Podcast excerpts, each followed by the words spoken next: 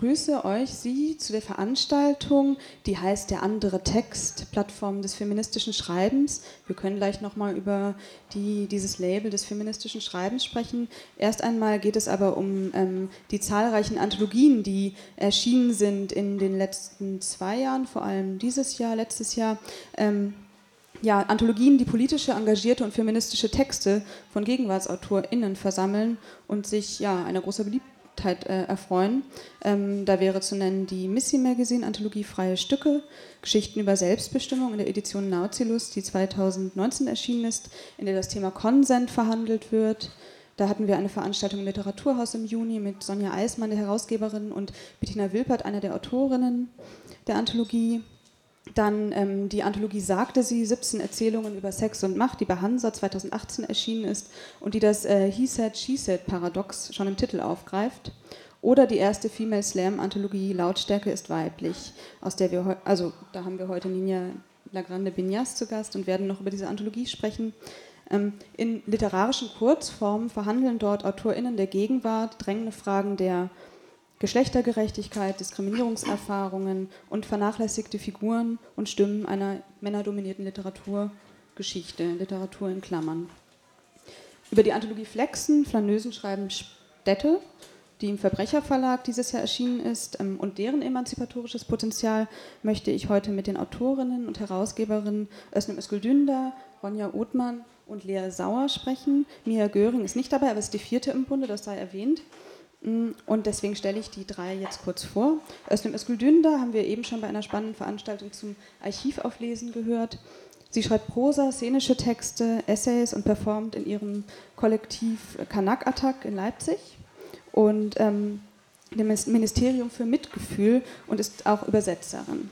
Ihr Gedichtband Gedankenzerren erschien 2018 im Elif Verlag.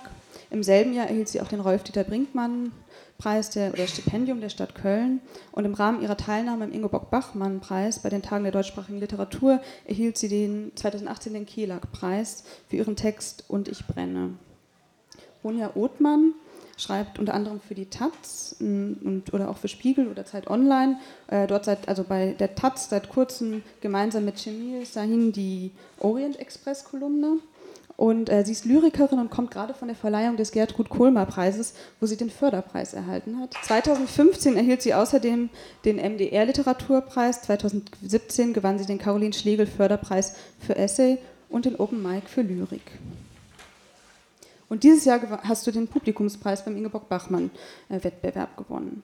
Lea Sauer promoviert in Siegen und wir kennen uns daher tatsächlich, weil wir beide dort studiert haben. Und dort äh, promovierst du in der französischen Literaturwissenschaft. Warum erwähne ich das?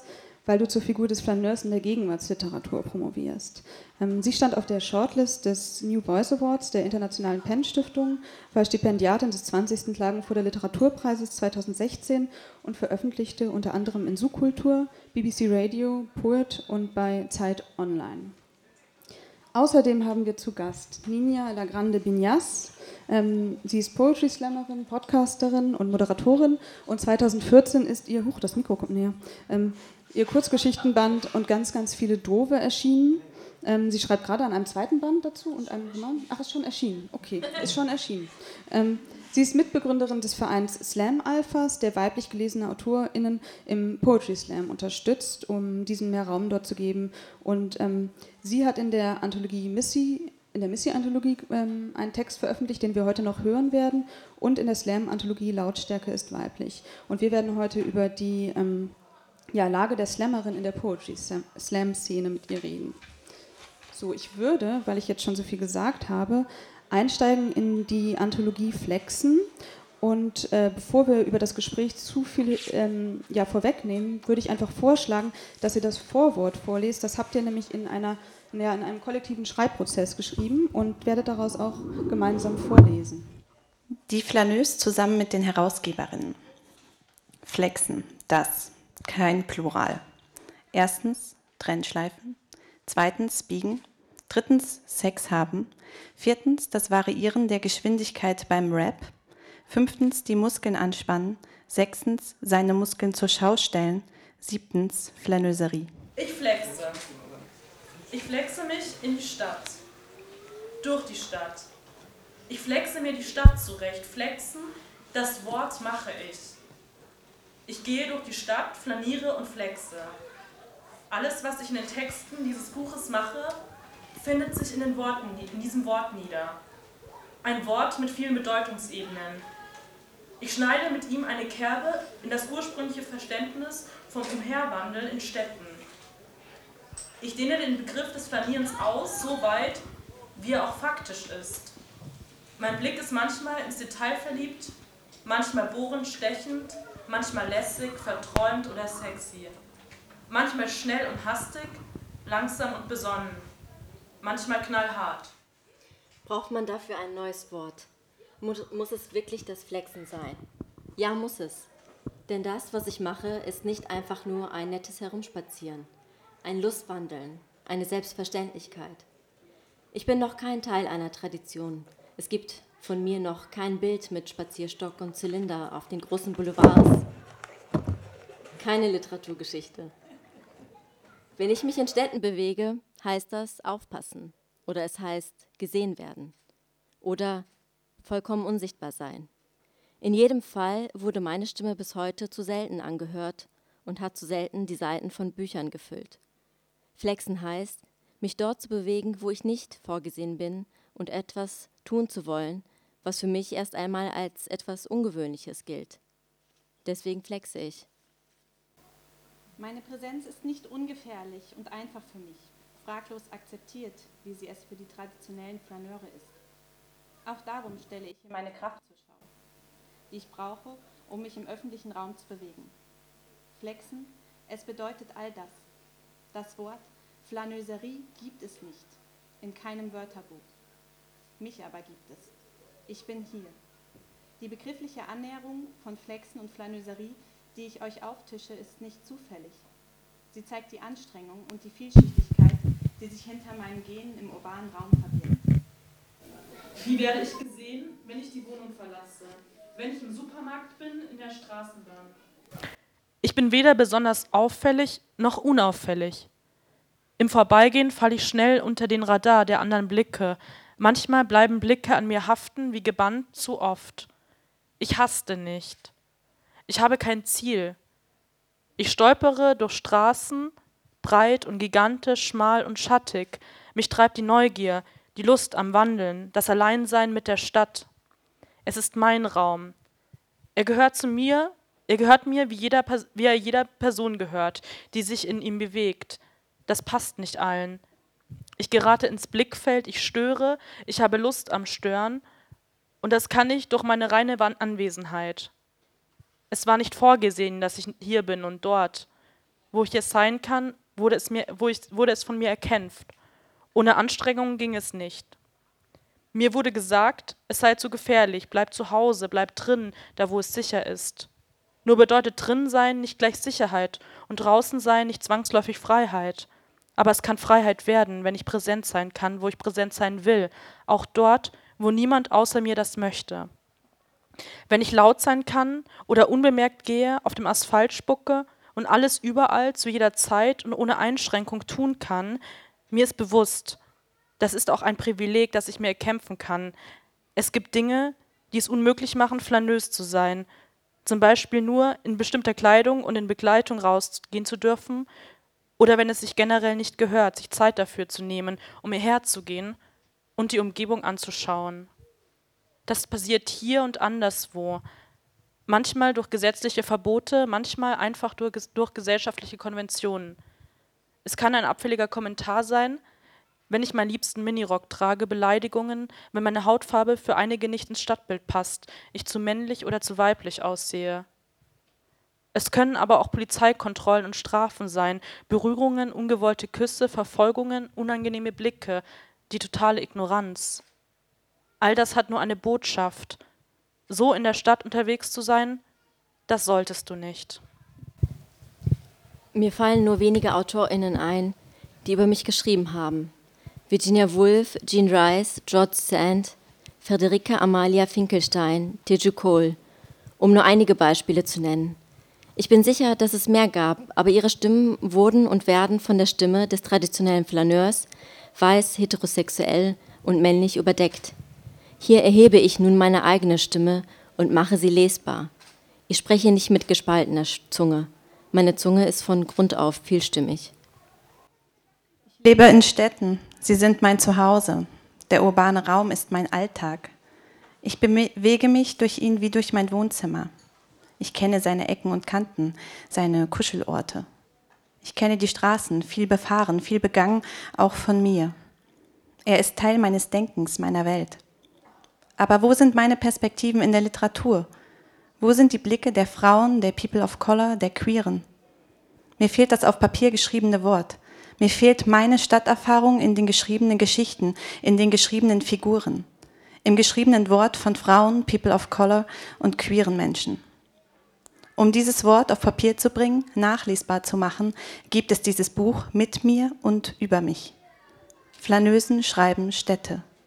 Ich schreibe meinen Blick auf die Stadt und schreibe damit die Stadt neu, definiere sie neu im Geschriebenen, mache mein Erleben sichtbar. Die verschiedenen Erlebnisse, Blicke und Momente wachsen zu einem Chor an Stimmen. Jede ist einzigartig und alle schreiben zusammen die Stadt. In jedem der Texte, die in diesem Buch versammelt sind, finden sich eine neue Facette von mir. Ich bin die Mutti, die den Kinderwagen schiebt, Beobachterin der Straße, ich bin der Mann, der seinen Vater verloren hat. Ich bin die Frau, die auf der Straße trödelt aus Protest. Ich bin die Frau, die protestieren geht, deren Füße im Alltag Mahnmale berühren, die anhält und darüber schreibt. Ich bin diejenige, die geschunden wurde und nachts durch die Straße geht, um sich wieder sicher zu fühlen. Ich laufe durch Gebiete, in denen Krieg herrscht. Ich bin diejenige, die den Krieg in ihren Erinnerungen mit sich trägt. Ich höre genau hin. Ich beobachte unsere Räume in Zeitlupe von der Shopping Mall bis zu deinem Hinterhof. Ich verschlinge jeden einzelnen Pflasterstein. Durch mich läuft der Rhythmus der Stadt. Ich bin Bouncerin im Club deiner Wahl. Ich wandle zwischen den Geschlechtern und ihren Vorstellungen, auf der Suche nach Sex, auf der Suche nach nichts Bestimmten. Ich bin überall auf der Welt und laufe und laufe und laufe und ich schreibe darüber. In Romanen, in Geschichten, in Reportagen, in Essays. Ich bin da, war ich schon immer, ich existiere und ich möchte gesehen werden. Meine Anwesenheit soll dokumentiert sein. Ich möchte euch einladen, mich auf meinen Streifzügen zu begleiten, die Städte mit meinen Augen zu sehen, selbst auf die Straße zu gehen und darüber zu schreiben, was ihr denkt und fühlt, was ihr seht und hört. Ja, vielen Dank dafür den Text. Ähm, was ich eben nicht erwähnt habe in der Einleitung, ist, dass ihr alle gemeinsam am Literaturinstitut in Leipzig studiert habt. Und mich äh, würde jetzt interessieren, wie ihr zu dem Projekt Flexen zusammengefunden habt und äh, ob das vielleicht was mit geteilten Erfahrungen, was ähm, ja, fehlende Sichtbarkeit äh, von marginalisierten Stimmen angeht oder eine fehlende Lautstärke für ihr. Ähm, ja, wie habt ihr euch ähm, zusammengefunden zu dem Projekt? Vielleicht erstmal. Ähm, ja, also du hattest ja schon erwähnt, dass Lea darüber promoviert. Und ähm, genau, und das war so ursprünglich deine Idee. Also eigentlich war es so, dass ich auf der verzweifelten Suche nach ähm, Literatur von Frauen über Städte war, ähm, weil mich das interessiert hat und weil ich gemerkt habe, dass es da nicht so viel zu gibt. Und dann habe ich ähm, meine Freundinnen gefragt und wir haben ganz viel diskutiert und irgendwie ist niemandem so viel eingefallen. Und dann haben wir gedacht, wir sollten das ändern. Ja. Genau, und dann haben wir irgendwann, Özlem und ich, bei irgendeiner Veranstaltung den Verleger vom Verbrecherverlag angelabert und gesagt, wir wollen das machen. Und dann haben wir ihn noch sehr viel öfter angelabert ja, und, ihn gezwungen, das zu machen. Und Mails geschrieben und äh, wir waren sehr viel Kaffee trinken, in sehr viel im Park. Und dann haben wir irgendwann eine Ausschreibung gemacht. Genau so kam das dann. Ja, also wir haben, ich glaube, Özlem und ich, wir haben davor schon mal so ein anderes Buch rausgegeben, aber es war auch so ein bisschen so, egal, so ein bisschen spontan, lass, also nicht spontan, aber so, lass einfach mal ausprobieren, so, genau. Jetzt habt ihr ja das Vorwort gemeinschaftlich geschrieben. Ähm, mich würde mal interessieren, wie diese kollektive Schreibarbeit aussieht und ähm, ja, welche Herausforderungen das eigentlich an das eigene Schreiben ähm, bedeutet und vielleicht auch welche Konflikte man da dann austrägt, weil das ja schon ein wahnsinniger Eingriff ist, oder? Erstmal, wie habt ihr das überhaupt gemacht? Ich glaube, wir haben so ein Pirate Pad benutzt, oder was war das? Google Docs. Ah ja, genau. ah, okay. Und ähm, also wir hatten im Vorfeld schon darüber gesprochen und verschiedene Ideen ausgetauscht, wie wir das Vorwort machen wollen.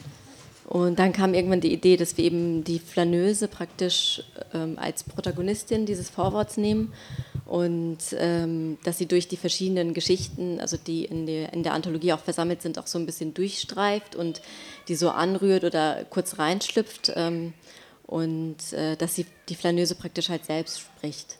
Und dann am Ende haben wir gesagt, dass die Flaneuse eben mit den Herausgeberinnen zusammenspricht und ähm, haben dann verschiedene Sachen gesammelt, die wir gerne in diesem Vorwort drin haben wollten. Und dann ähm, glaube ich, Mia angefangen zu schreiben, dann hast du geschrieben und dann haben wir irgendwann in einem Raum gesessen und das Vorwort zusammengeschrieben an einem Tag.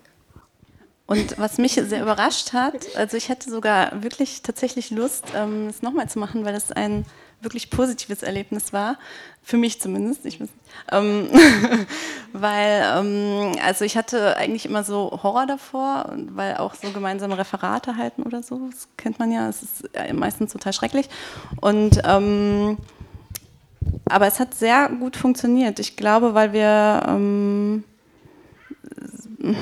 ja sehr nah an dem Text eigentlich auch waren und dann auch gar nicht so diese Ego-Sache oder so, die man vielleicht ähm, so befürchten könnte, dass es da irgendwie so das Ego mit reinspielt, das ähm, war irgendwie gar nicht so, sondern ähm, ja, wir haben eigentlich, ja, es war eigentlich ein ganz schöner Moment, weil wir zeitgleich wirklich an einem Dokument gearbeitet haben und immer uns gegenseitig, ja, zusammen reflektiert haben.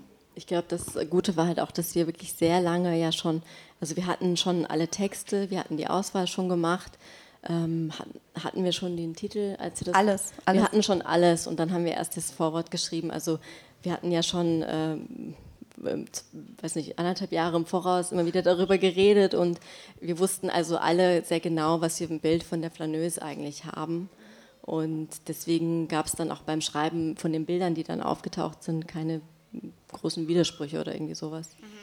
Und in der Form geht das auch, dass man, also wenn jetzt jeder praktisch eine eigene Poetik ja auch mit reinbringt, also das stelle ich mir immer total schwer vor, da einen anderen Schreibprozess reinzugrätschen. Und gleichzeitig ist es total spannend, ne, weil es natürlich so ein bisschen diesen Geniegedanken, dass alles aus einem herausfließt, so ein bisschen zerstört durch dieses, diesen kollektiven Gedanken und dieses gemeinsame Erarbeiten eines Textes ja im Grunde genommen mit vielen ähm, Stimmen und vielen Autorinnen drin.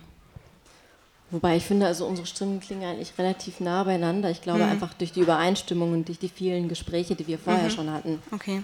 Also wir wussten halt, ähm, was, was wir schreiben wollen oder was für eine Art von Flaneuse. Und wir kannten ja auch, also es war ja unmittelbar, nachdem wir alle Texte schon hatten.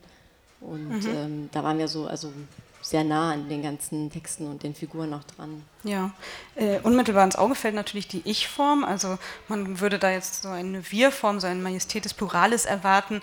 Ähm, ja, diese Ich-Form, also warum diese Ich-Form? Wer steht da, also wer ist da eigentlich alles mit eingeschlossen und wer vielleicht nicht? Also worauf ich glaube ich anspiele, ist, sind die, also habt ihr blinde Flecken im eigenen Produktionsprozess gemerkt, äh, als ihr die Anthologie veröffentlicht habt, weil ihr ja damit auch so ein bisschen so einen Rollenwechsel vollzogen habt, von der Autorin hin zur Herausgeberin, die auch nochmal ganz andere ähm, Praktiken vollzieht und vielleicht auch ausschließt, oder?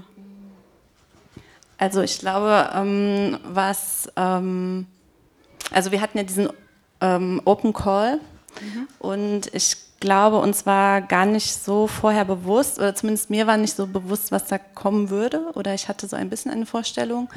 Und die wurde auf jeden Fall total gesprengt. Also ich war sehr überrascht von vielen Themen, die aufgekommen sind, von Texten, von Textformen. Und ähm, also wenn ich jetzt so aus der Retro-Perspektive das so beschreiben müsste, hatte ich eigentlich fast nur blinde Flecken, weil dann die Sachen wirklich so überraschend waren, dass ja wirklich auch, glaube ich, in jedem Text, den wir jetzt im Buch haben, zumindest für mich irgendwas Neues.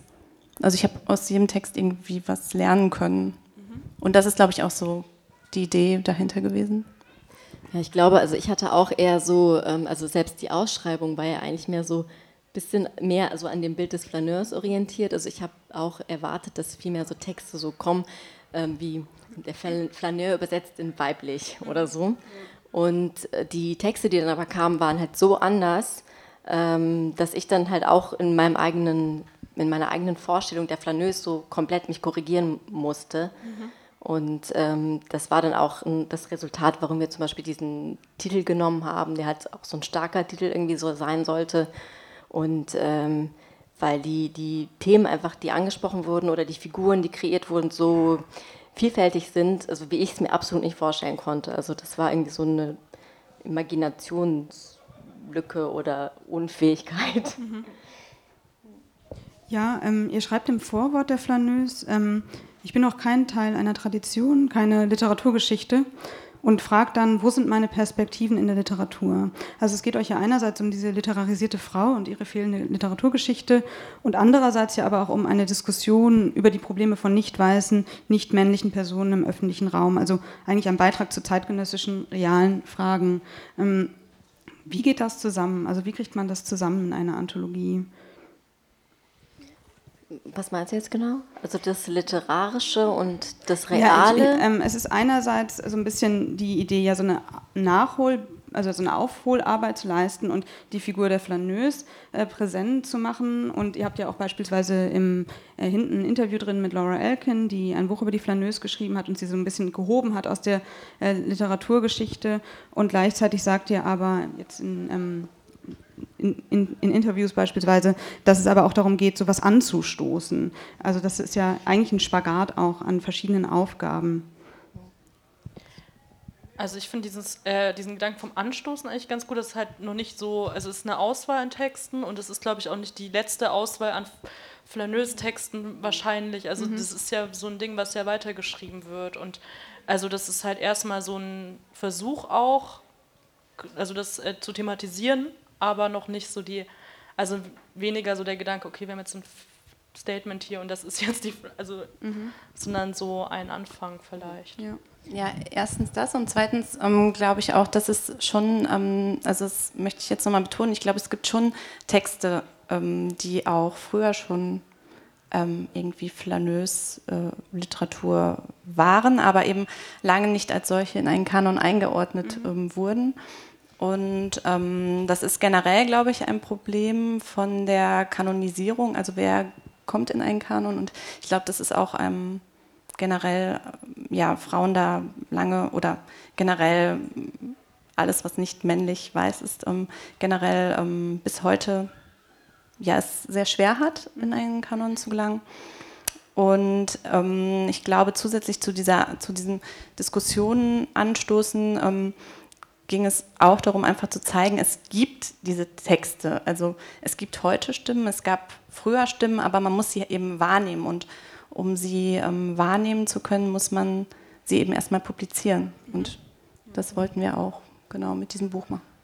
Es ging halt auch so darum, also das ist ja auch so ein bisschen im Vorwort, ähm, dass es halt darum geht, auch so Dokumente zu schaffen. Also ähm, um etwas überhaupt auch zu rezipieren, muss halt irgendwie eine Form von Dokument da sein ob es jetzt ein literarischer Text ist, ein Film ist oder was, äh, was zum Hören ist, ähm, es ist egal, also welche Kunstform oder auch ähm, in Sachtexten oder so, ähm, muss halt irgendwie auch so, zum Beispiel müsste man jetzt irgendwie gucken, was sind denn die Eigenschaften der Flaneuse, weil es sind nicht dieselben des Flaneurs. Und diese Eigenschaften müsste man halt jetzt irgendwie so erfischen oder ähm, weiter dazu ähm, Kunstform schaffen.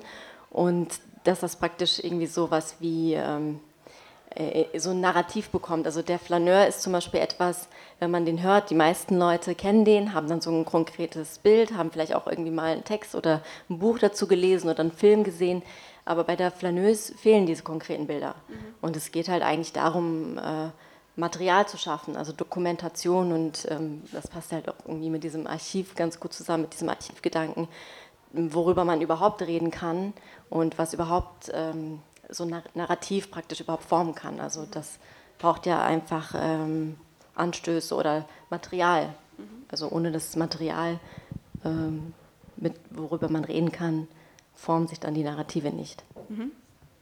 Ähm, ihr schreibt auch im Vorwort, äh, wenn ich mich in Städten bewege, heißt das aufpassen, gesehen werden, vollkommen unsichtbar sein. Das sind ja jetzt ganz unterschiedliche ähm, prekäre Seinsweisen, sage ich jetzt mal im öffentlichen Raum. Und ich, äh, vielleicht könnt ihr einfach mal ein bisschen erzählen, wir haben ja auch noch andere Autorinnen hier, die in der Anthologie vorkommen. Denis Ode ist da, Kamala Dubrovnik, ähm, Svenja Reiner. Svenja, Svenja Reiner. Svenja Reiner. Ähm, ja, vielleicht könnt ihr einfach mal erzählen, welche Erfahrungen werden da literarisch verarbeitet in dieser Anthologie? Ähm, also sehr unterschiedliche. Wir haben jetzt ähm, zum Beispiel auch äh, also klassische Texte, die eben Frauen, die durch die Großstadt sch äh, schreiten. Zum Beispiel, ich finde, Halina Jordans Text ist vielleicht einer so, der ähm, vielleicht so eine sehr selbstbewusste Flaneuse darstellt. Ähm, und wir haben aber auch Texte zum Beispiel von Cornelia Manikowski, die auf so eine ganz äh, spezielle Art und Weise Körperlichkeit im Text ähm, versucht darzustellen und äh, wirklich grandios gelingt. Ähm, die, die, also die Großstadt ist nicht etwas, was sie einfach nur wahrnimmt, sondern äh, sie erlebt es körperlich in jedem Schritt. Mhm. Und ähm, solche Sachen, aber auch ähm, andere Texte, also zum Beispiel von äh, Julia Lauter haben wir einen Text, äh, die zum Beispiel über eine äh, Aktivistin in Indien schreibt, äh, die durch, ähm, durch das Laufen zu Uhrzeiten und in Orten, wo Frauen sonst nicht sind, einfach so eine Protestbewegung in, ins Leben gerufen hat.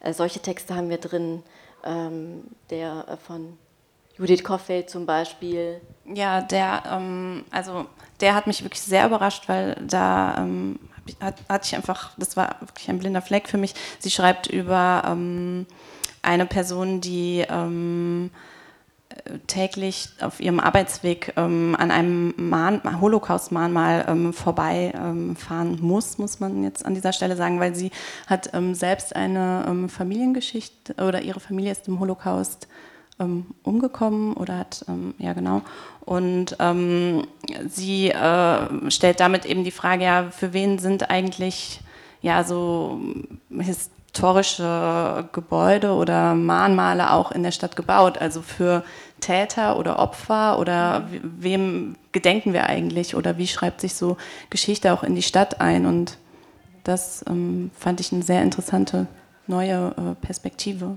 Ja. ja. oder auch zum Beispiel der Text von Svenja Gräfen, mhm. der, ähm, wo sie eben äh, ein, ähm, mit einem Kinderwagen durch die Stadt äh, jeden Tag praktisch äh, den Kinderwagen schiebt und eben wie die Architektur diese, dieses Stadtraums ähm, sie verhindert oder ihr das Leben erschwert. Mhm. Und wie, wie sie halt als Mutter mit Kinderwagen wahrnimmt, dass diese Architektonik überhaupt nicht sie als Person oder ihre Situation mitbedenkt. Mhm. Und das, also es gibt ja auch einen Text von Anneke Lukowitz, äh, der heißt Alleen und Frauen, ähm, wo es ja auch darum geht, dass sie durch die Stadt geht und ähm, Straßennamen von sucht, die Frauen, also Straßenfrauennamen sucht und einfach keine findet. Also nochmal dazu, ähm, ja, ähm, auch was wie männlich geprägt auch der Stadtraum einfach ist und äh, welche Werte eigentlich die Städte untermauern durch solche Straßennamen, ne? dadurch, dass männliche Namen immer viel präsenter sind. Mhm. Also ich glaube, das sind halt jetzt nur so ein paar Beispiele, die wir hier genannt mhm. haben. Es sind halt so ganz unterschiedliche, ähm, ja. Ja, aber das war auch wirklich so ein Auswahlkriterium ähm, für uns. Also ähm, wir haben das ja auch alles kollektiv äh, entschieden, welche Texte ähm, reinkommen. Und ähm, also es sind 30 Texte mit 30 komplett unterschiedlichen Ansätzen und mhm. die unterschiedliche Geschichten über Städte erzählen. Ja. Mhm. Und wie gesagt, noch nicht abgeschlossen. Also, Plant genau. ihr einen zweiten Teil? Nein, aber gerne kann das jemand anderes übernehmen. Mm, vielleicht hören wir einfach noch mal ein Beispiel, und zwar ähm, Ronja Uthmanns Gedichte. Es ist einer der wenigen nicht prosaischen Beiträge des Bandes. Ähm, du wirst die Gedichte, deine Gedichte vorlesen. Äh, magst du vorab was zu den Gedichten sagen? Genau, ich kann so einzeln immer so kurz. Also ja, ähm, ja, ich sag zu den hinteren dann was. Mhm. Genau, da können wir was mehr erzählen. Die anderen. Mit schweren Gardinen hast du die Fenster verhangen, es ist immer eine Möwe, die das Ende des Wassers ankündigt, du aber bist eingesponnen in andere Netze. In die Konturen dieser Tage das an- und abschwellende Licht, im Kalender einen Strich. Es leuchtet auf. Jemand hat dir geschrieben. Wer hier spricht, trägt die Definitionsmacht nicht lange, wie Nerz aber auch immer wie eine Krone. Und die Seidenstrümpfe dazu sind nur Dekoration. Den Übergang zu den Vororten, da streifst du nur zufällig. Du suchst nichts und alles zieht sich entlang der S-Bahn-Linie. Der Weg zur Arbeit, was hast du zurückgelegt? und bist trotzdem hier einkokoniert in diesem Raum im weiten Kleid, das deine Müdigkeit definiert. Und das Einsickern des Wassers in den Sand, es regnet und die Nachbarn haben nichts gesehen und du das eine Mal zu viel und du siehst es immer noch an diesen geweißelten Wänden, an den Innenwänden deines Blickes, an den innersten Innenwänden deiner Augäpfel siehst du noch. Den Grünspann streue ihn aus. An den Grenzen dieses Landes und an denen deines Körpers, es regnet doch nur. Ja, das zweite habe ich eigentlich für meinen Vater geschrieben. Aber es hat auch was mit Stadt zu tun. Also, ähm, ab und an zuckert es und du zuckst zurück, reckst kurz zu. Niemand prognostiziert einen Namen, dem du nicht hörig bist. Passt genau dem Zungenschlag nach dieser Behörde und nicht wie dein Vater dich nannte. Genannt haben dich viele und viel mehr ist nicht übrig davon als eine Haarlocke. Dreimal hat man dich gerufen, auf die Verformung hin, wie dieser Lösstoff im Tee, der den Zucker knapp verfehlt. Dein süßer Name, Psalmieren im Park dann, Tauwetter. Eine Begrünung finden für dieses ausgestreute Salz, das war dir neu. Begrünungen sucht man doch immer. Zum Tee warst du zu spät, aber ganz eingedeutscht schon. In diesem andauernden Regen rief man dich zu Hause. Und das Letzte, was übrig bleibt, wenn man das Fell gegen den Strich bürstet. Ich ordne die Plastiktüten der Größe nach, schiebe den Karren. Ich warte an stillgelegten Bahnhöfen. Meine Katze ist in ein anderes Haus gezogen. Ich bin zu müde, um zu kontrastieren. Mir fällt nichts ein, außer dein geschorenes Haar finde ich an allen Knotenpunkten, Ausfallstraßen, Nahverkehrsadern. Es ist die falsche Fährte. Die Karten beschreiben den Weg zur Wassertränke. Mir fehlen die Kamele, um zu bestreiten das. Ich hebe mich auf und bespreche mit der kommunalen Landschaftspflege. Hier gibt es nichts zurechtzuschneiden, wegzufegen. In den Rinnstein, Kopfstein, Asphaltierstein.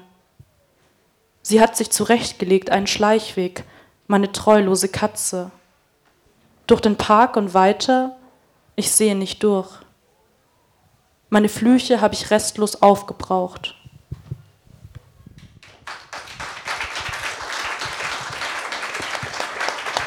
Dankeschön. Also ich spare mir jetzt den literaturwissenschaftlichen Zwang, so ein, mit einem hermeneutischen Schweinsgalopp da so durchzulaufen. Aber wir kommen gleich nochmal zu der Anthologie Flexen und hören auch noch eure Texte. Ich mache jetzt einen harten Cut und würde übergehen und ähm, über die anderen beiden Anthologien sprechen wollen. Ähm, und zwar in denen Ninja La Grande Bignaz vorkommt. Und das ist die Anthologie Freie Stücke, Geschichten über Selbstbestimmung und die erste deutschsprachige Female Slam Anthologie Lautstärke ist weiblich. Und ich würde dich gerne fragen, ähm, ja, warum braucht es eine Anthologie, in der ausschließlich Autorinnen zu Wort kommen? Jetzt speziell für die Slam-Szene? Ja, genau. Also Slammerin. Genau. Ähm, also es ist bei der deutschsprachigen Poetry Slam Szene natürlich so, wie es überall in der Gesellschaft ist. Ähm, die ist sehr männlich geprägt. Ich mache das jetzt, jetzt nicht mehr so intensiv, aber ich habe das elf Jahre lang sehr intensiv gemacht. Und ähm, es war zumindest die ersten Jahre so, dass ähm, überall äh, eher Männer ähm, die Sachen organisieren und dann auch eher Männer einladen. Mhm. Ähm, es immer ganz hip war auf der Bühne ähm, Texte Antidisk über Antidiskriminierung zu machen und, ähm, und so weiter und so fort. Aber äh, sobald man dann von der Bühne ging, die Grundsätze irgendwie dann doch wieder nicht mehr so wichtig waren. Mhm. Ähm, das ändert sich so langsam. Damit sich das aber ändert, äh, braucht man zum Beispiel so eine Anthologie, weil alle anderen Anthologien, die vorher erschienen sind, die immer hießen Best of Poetry Slam oder die deutschsprachige Poetry Slam Szene und so weiter und so fort, ähm, da waren dann irgendwie 30 Slam-Poeten drin oder 25 und ich äh, gender das jetzt absichtlich nicht. Mhm. Also wenn man gezählt hat, dann hat man vielleicht ähm, drei, vier ähm, AutorInnen, weiblich gelesene Autorinnen äh, gefunden in, mhm. in, diesen Texten. Und es waren dann eben auch immer die gleichen. Mhm. Und im Publikum sitzen dann da auch mehr Männer oder wie nee, ist das? Nein, nein. Mhm. Das, das ist, also da kann man auch nicht sagen, da sitzen mehr Frauen oder so. In der Regel mhm. sehe ich das Publikum auch nicht, aber ähm, wie heute. ähm, nee, das ist total durchmischt. Das ist auch alterstechnisch total durchmischt. Mhm. Ähm, es kommt natürlich ein bisschen darauf an, welcher Slam das ist. Es gibt ja Poetry Slams in, äh, in Opernhäusern, mhm. bei uns in Hannover zum Beispiel, äh, und dann aber auch in irgendwelchen kleinen Clubs. Und natürlich sitzen in den kleinen Clubs oder in den äh, Clubs, wo eher Studierende reingehen, andere Leute als jetzt im Opernhaus mhm. oder im, ähm, im äh, Jugendclub oder wo auch immer. Genau. Mhm. Ähm, ich habe ja in der Einführung schon gesagt, dass du die Mitbegründerin des Vereins Slam Alphas bist, der ähm, Frauen im Poetry Slam unterstützt. Was für Diskriminierungserfahrungen sind das, die Slammerinnen erfahren? Genau, also wir haben diesen Verein vor ein paar Jahren gegründet. Ich bin ein bisschen unglücklich mit dem Namen, aber den, den, den haben sie jetzt so. Mhm. Ähm, und äh, wir haben den gegründet, ähm, um vor allem dieser Aussage entgegenzutreten ähm, bei Line-Ups, äh, wir haben nicht mehr Frauen äh, gefunden. Mhm. Äh, und dann haben sich ganz viele äh, total dagegen gewehrt und haben gesagt, ja, es wäre auch viel schwieriger, Frauen einzuladen und die müssten sich immer um ihre Kinder kümmern und müssen so weit im Voraus planen und so. Äh, und dann haben wir in Online einen Blog eingerichtet und eine dazugehörige Karte, wo ähm, SlammerInnen sich eintragen konnten äh, und wo VeranstalterInnen dann nachschlagen können, wer kann. Da konnte man also auch eintragen, ich kann nur am Wochenende reisen, mhm. ich habe eine Bahncard 50 und so weiter und so fort. Und da kann man dann eben, mhm. äh, kann man dann eben suchen. Und ähm, genau, und gleichzeitig das Bewusstsein dafür zu schaffen, und das ist ein bisschen schade, dass man dieses Bewusstsein schaffen muss, aber das haben wir zumindest geschafft bis jetzt, dass man eben als Moderatorin auf der Bühne nicht sagt, sie hat heute ein besonders schönes Kleid an. Mhm. Und das passiert. Das aber. ist passiert, das mhm. passiert, vermute ich auch immer noch. Mhm. Ähm, und es ist natürlich nicht so, dass ich als Moderatorin sage, er hat heute ein besonders schönes Karohemd an. Das habe ich noch mhm. nie gesagt, auch wenn das der Fall ist. Mhm. Aber das sage ich natürlich nicht, wenn ich jemanden ankündige auf der Bühne. Und ähm, nicht nur das, also nicht nur ähm, eine möglichst diskriminierungsfreie Moderation, da, also da gibt es da noch viel mehr Stufen. Ne? Also mhm. du kannst dir nicht vorstellen, wie oft ich angekündigt wurde in den elf Jahren mit, sie ist eine Größe des Poetry Slam. so, das geht dann noch weiter. Also mhm. wir, ne, so, das, das sind natürlich dann, das sind noch Felder, noch weitere Felder Intersektionalität, um die man sich kümmern muss. Mhm. Wir mussten da ganz klein anfangen. Ja. ähm, genau, und natürlich gleichzeitig äh, Veranstalter vor allem darauf hinzuweisen, wie kann ich ein Umfeld schaffen, wenn ich eine Tour organisiere oder ein, eine Veranstaltung, in der vor allem Frauen sich besonders wohlfühlen. Also was muss mhm. im Backstage gegeben sein? Ähm, sollte ich Leute un ungefragt ähm, zusammen in ein Hotelzimmer äh, stecken und so weiter und so fort. Genau. Das heißt, man wird dann als Autor oder als Slammerin ähm, da in ein Hotelzimmer mit mehr also wie stelle ich mir das vor? Ja, das war ganz lange Zeit ganz üblich. Also früher war das ganz früher, ähm, äh, es hat man sich auch nicht, also äh, so Ende der 90er, Anfang 2000er, hat man sich auch nicht angemeldet zu Poetry Slams. Ist man einfach wild durch die Gegend gefahren, mhm. ist irgendwo wusste, da ist heute irgendeine Veranstaltung, da will ich mit auftreten, ist da hingefahren. Okay. Wenn man Glück hatte, durfte man im Hinterzimmer der Kneipe schlafen ah, äh, und so weiter okay. und so fort. Das hat sich natürlich alles ein bisschen professionalisiert und dann war es oft so, dass man eben einfach zu sechs, zu acht, wie diese Zimmer gestaltet sind, in einem Hostel übernachtet mhm. hat. Und klar, bei einem Line-Up, wo ähm, eine Frau vorkommt, dann ist es so, dass man auch als einzige Frau dann in dem Hostelzimmer mit übernachtet, mhm. ohne dass äh, man davor, das, ich weiß gar nicht, das war eine Zeit lang, war uns das auch, auch mir nicht bewusst, dass das irgendwie nicht in Ordnung ist. Mhm. ähm, und jetzt äh, ändert sich auch dieses Bewusstsein, dass man eben, dass man sowieso eher äh, mehr, mehr Geld hat für diese Veranstaltung und dann auch eher im Hotel übernachtet oder ähm, zumindest gefragt wird, wäre es für dich okay, wenn du mit dem und dem oder mit der und der zusammen in einem äh, Zimmer bist. Also es geht ja nicht nur mir geht es auch ganz viel darum, äh, nicht nur Mann und Frau zu unterscheiden und zu sagen, äh, äh nur Mann und Frau dürfen nicht zusammen in ein Zimmer. Möglicherweise gibt es ja auch andere Personen, mit denen ich, wo ich nicht so richtig Lust habe, mit dem in einem mhm. Zimmer zu sein. Äh, und da steigt das Bewusstsein jetzt langsam. Mhm.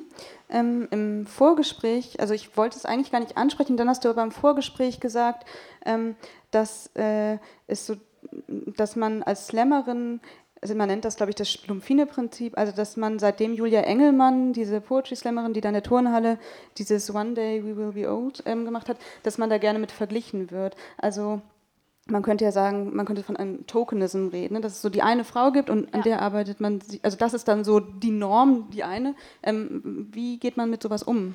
Ja, das gibt es ja überall, ne? Also wenn mhm. man, ähm, ich bin ja auch Moderatorin und wenn ich irgendwo ähm, moderiere, dann höre ich danach immer ganz oft, ähm, äh, ja, das ist ja äh, äh, so erfrischend wie Barbara Schöneberger, weil Barbara Schöneberger die einzige Moderatorin ist, die wir kennen mhm. in Deutschland. Ähm, oder äh, dass eben in der Slam-Szene sich viele Frauen, äh, die Gedichte machen äh, und die das vielleicht auch schon länger als Julia Engelmann machen, ist aber völlig wurscht, dann anhören müssen, ach ja, ähm, naja, du machst halt Julia Engelmann ein bisschen nach, ne? oder du bist ja wie Julia Engelmann. Mhm. Obwohl die einzige Gemeinsamkeit ist, dass sich vielleicht irgendwas auf der Bühne gereimt hat. Mhm. Und das heißt ja nicht, dass die eine schlechter ist als die andere oder mhm. so, äh, sondern das heißt, dass unser Verständnis von von unterschiedlichen Frauenrollen auf der Bühne total eingeschränkt ist. Mhm. Und man dann immer nach der einen sucht, die könnte ja, die muss ja so sein wie die andere, weil es geht ja nicht, dass da mehrere parallel existieren. Mhm. So. Ähm, ich würde gerne auch noch mal über diese Einladungspolicy reden. Gibt es da Unterschiede, also geschlechterspezifische? Wer wird wohin eingeladen? Ja, das gibt es natürlich schon. Also es ist so, wenn wir äh, innerhalb der Szene äh, über so Sachen diskutieren, wie auf der Bühne sind zu wenig Frauen, dann gibt es immer ganz eifrige Veranstalter, die sich melden und sagen, ja, bei meinem Slam, äh, da kommen ja immer ganz viele Frauen hin und dann stellt sich heraus, dass das eben ein äh, Poetry Slam ist, wo die Leute, wo alle Leute einfach hinkommen können, sich auf eine Liste eintragen können und auftreten können, ähm, wo man aus der gleichen Stadt kommt und eben nicht irgendwie extra eingeladen wird oder Fahrtkosten bekommt oder so. Mhm. Und diese ganzen Prestigenummern, also zum Beispiel Opernhaus in Hannover, ähm, wo es dann auch Gage gibt und richtig auch vielleicht um Aufmerksamkeit und Folgeaufträge und Geld geht, da werden dann doch eher immer noch die Männer eingeladen. Mhm. Mm, es gibt noch wahnsinnig viel, was äh, wir ansprechen könnten, zum Beispiel die Altersdiskriminierung. Ähm, vielleicht kommen wir da gleich nochmal drauf zu sprechen. Erstmal, was ich besonders spannend finde an dieser, diesem Poetry Slam oder an dieser Poetry Slam-Situation ist ja, ähm, zumindest aus literatursoziologischer Sicht für mich, dass es hier so sehr explizit, also so eine sehr ex explizite Wettbewerbssituation ist, ne? Und ähm, man so sehr offen Bewertungsdynamiken mitbekommt. Ähm, kannst du vielleicht nochmal kurz das Prozedere erklären und ähm, Vielleicht danach die Frage, gibt es andere Bewertungsmaßstäbe für Slammerinnen als für Slammer? Ähm, ja, also das, das äh, Prozedere ist, in der Regel sind fünf bis äh, zehn Personen da, die tragen selbstgeschriebene Texte vor, mhm. ähm, die müssen in ein gewisses Zeitlimit passen, meistens fünf bis sieben Minuten und man darf keine Hilfsmittel mit auf die Bühne nehmen, außer das Textblatt. Mhm. Ähm, also es darf sich nicht verkleidet werden oder Musikinstrumente oder wie auch immer, darf alles nicht mit draufgenommen werden. Und ähm, danach bewertet das Publikum äh, die Texte ähm, anhand von Applaus oder von willkürlich verteilten Punktetafeln, 1 bis 10 beispielsweise. 10 ist dann das Beste. Mhm. Äh, und am Ende kommen zwei ins Finale und dann gewinnt jemand. Und ja, das, das ist so das, das System. Äh, und dabei ist es also beim Slam ist auch grundsätzlich alles erlaubt. Und es ist vielleicht auch nochmal wichtig zu sagen, dass vorher niemand kontrolliert, was man da auf der Bühne vorträgt. Mhm. Also ähm, man kann da quasi machen, was man möchte an Textform und Art. Hauptsache, es passt in dieses Zeitlimit. Ähm, das ist natürlich ein bisschen schwierig, äh, Kunst zu vergleichen und zu bewerten. Äh, wir machen das trotzdem, sagen wir dann immer.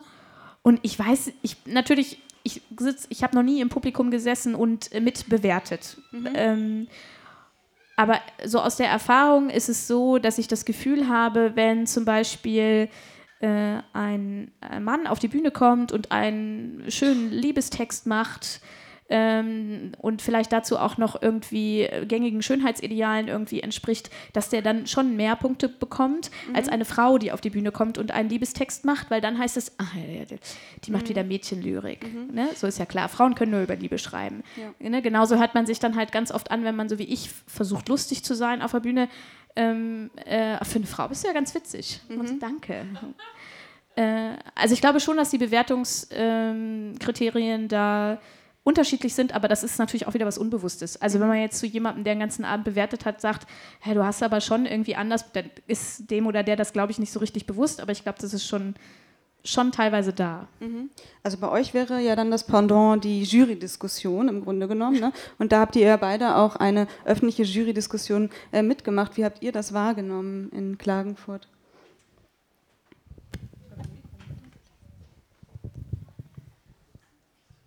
Also für mich war es eigentlich ähm, ganz gut. ähm, ich hatte eigentlich mehr mit meiner eigenen Aufregung zu kämpfen. Ähm, Und die, die Aufregung vor der Jurydiskussion war, dass, dass dieses Gespräch über meinen Text irgendwie, ja, vielleicht irgendwie in eine falsche Richtung läuft oder so. Weil ich glaube, das, das kann halt bei meinem Text sehr schnell passieren, dass man dann über Politik redet und nicht mehr über den Text. Und ähm, das waren so Befürchtungen, die ich hatte, aber das hat sich dann nicht, das ist nicht passiert. Und ähm, ich weiß nicht, also ich habe auch, im letzten Jahr gab es schon auch ein paar Texte, die sehr kritisch und äh, sehr äh, schwer besprochen wurden oder schwierig. Und ich weiß, dass die Leute das, äh, also die betroffenen Nominierten eben schwierig fanden. Ähm, aber bis jetzt hatte ich bei sowas immer Glück. und, äh, aber ich, ja, weiß nicht, ähm, das ist jetzt, glaube ich, nicht zu vergleichen mit, da ist das ja so ein Prinzip, dass irgendwie alle, alle mitmachen.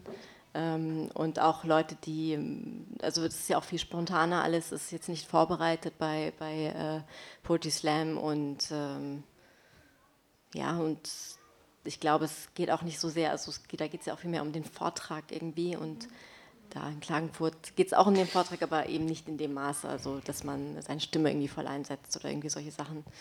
Und ähm, ja. Ja, also bei mir gab es ja so voll die, äh, so ein bisschen so eine Discussion oder so ein bisschen war das, ähm, genau, weil ich habe einen Text über den Genozid an den Jesiden ähm, gelesen, also ich bin selbst auch einen jesidischen Hintergrund und habe halt den nicht fiktiv geschrieben, ähm, weil ich durch das, was ich gesehen habe, ihn nicht mehr fiktiv schreiben konnte. Also ich konnte mir nichts ausdenken, also weil die Realität halt so krass irgendwie war. Ähm, und da war dann bei der, ähm, beim Bachmann-Preis war dann ähm, so diese Diskussion, dass so ein Teil von der Jury ähm, das gesagt hat, so nee, da sitzt eine, die davon irgendwie betroffen ist und jetzt schweigt die Literaturkritik, wir können dazu nichts sagen. So. Und das war halt natürlich ähm, auch, weil das ja alles im Fernsehen und so, und dann äh, irgendwie war, damit habe ich halt nicht gerechnet halt, ja. Genau, und dann hatte Insa Wilke gesagt, dass man, wenn man über bestimmte Texte nicht spricht, also nur weil eine Person jetzt davon irgendwie betroffen ist zum Beispiel, dann schließt man sie auch aus der Literatur aus. Genau. Also diese Diskussion. Und das ist halt jetzt so jetzt nur mein Beispiel gewesen. Also ich meine, so im Prinzip ist die Diskussion jetzt nicht schlecht für mich gelaufen, aber ähm, das, also so etwas kann halt auch passieren, dass man so zum Beispiel, wenn halt ähm, jemand aus, also natürlich, es gibt viele Autoren, jetzt Autoren, cis-männliche Autoren, die aus ihrer Perspektive schreiben, die weiß sind, hetero. Ähm, und da wird es halt äh, so als Literatur auch sehr schnell gelabelt, also klar, sofort gelabelt. Knausgard zum Beispiel. Und wenn man halt, ja, ist so. und ähm, ja, und natürlich also ich finde halt diese Diskussion auch um dieses ganze biografisch, also wenn man natürlich über was aus seinem also was man erlebt hat, gesehen hat oder so, oder bei mir jetzt diese Zeugenberichtmäßige Literaturtext, ähm, schreibt dann, wenn das jetzt nicht von einer, ähm, also eine Person mit einer nicht weißen Person, eine Person mit äh, Migrationshintergrund, eine nicht äh, cis männliche Person, dann ist es oft irgendwie, also das passiert sehr oft auch mit von Frauen geschriebenen Texten, dass man oder von nicht, dass man so, ja, das ist, äh, dass man dann nicht weiß, wie man damit umgehen soll. Also das passiert häufig. Genau.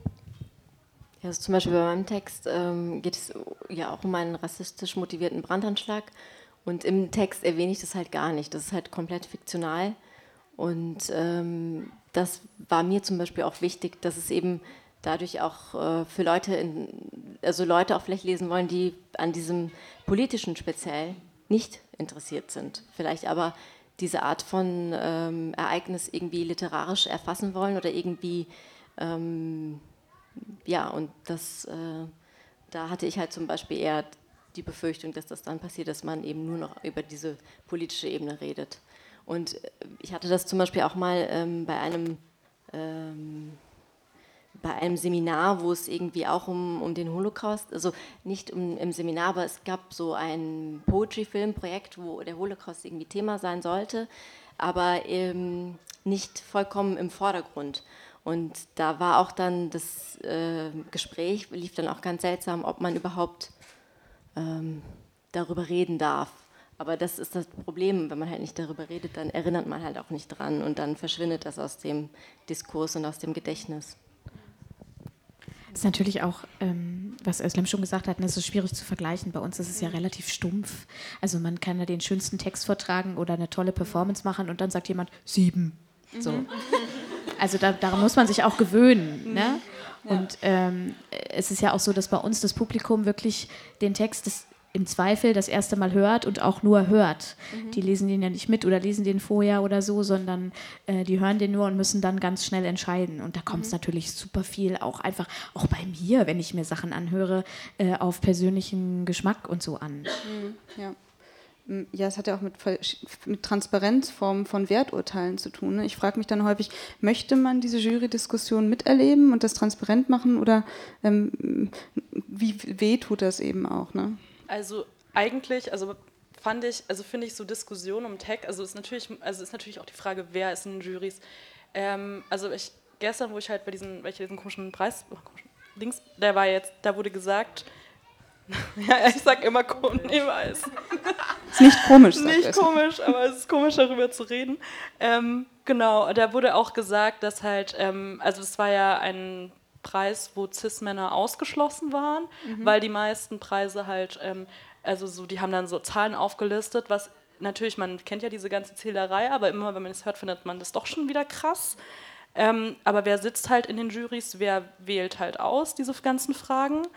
Und ich finde ja im Prinzip so eine Diskussion eigentlich ganz gut. Und das war ja bei mir dann, also in der Diskussion ja dann so, dass dann nicht, weil sie dann gesagt haben, oh, die ist davon betroffen, die sitzt vor uns, auf irgendeine Art ist sie von, wir können jetzt nicht darüber reden. So. Mhm. Das ist ja auch nicht das, was passiert, dass man so vor Ehrfurcht, also da irgendwie, sondern, also ich finde Diskussionen eigentlich immer gut über alle Texte und, äh, und aber auch, dass man halt immer so, währenddessen finde ich auch mal gut, wenn man so, wer diskutiert jetzt zum Beispiel auch, wer macht diese Werturteile. Mhm. Und ja, und was wird auch als Referenz genannt? Also genau. es wurde ja beim letzten ähm, Bachmann-Preis, also dieses Jahr gezählt, mal wie viele Autoren genannt werden von den Jurymitgliedern und wie viel oder und wie wenige Autorinnen zum Beispiel. Ne? Und was das wieder für einen Ra Gesprächsraum auch aufmacht. Ne? wer da ähm, in Bezug gesetzt wird.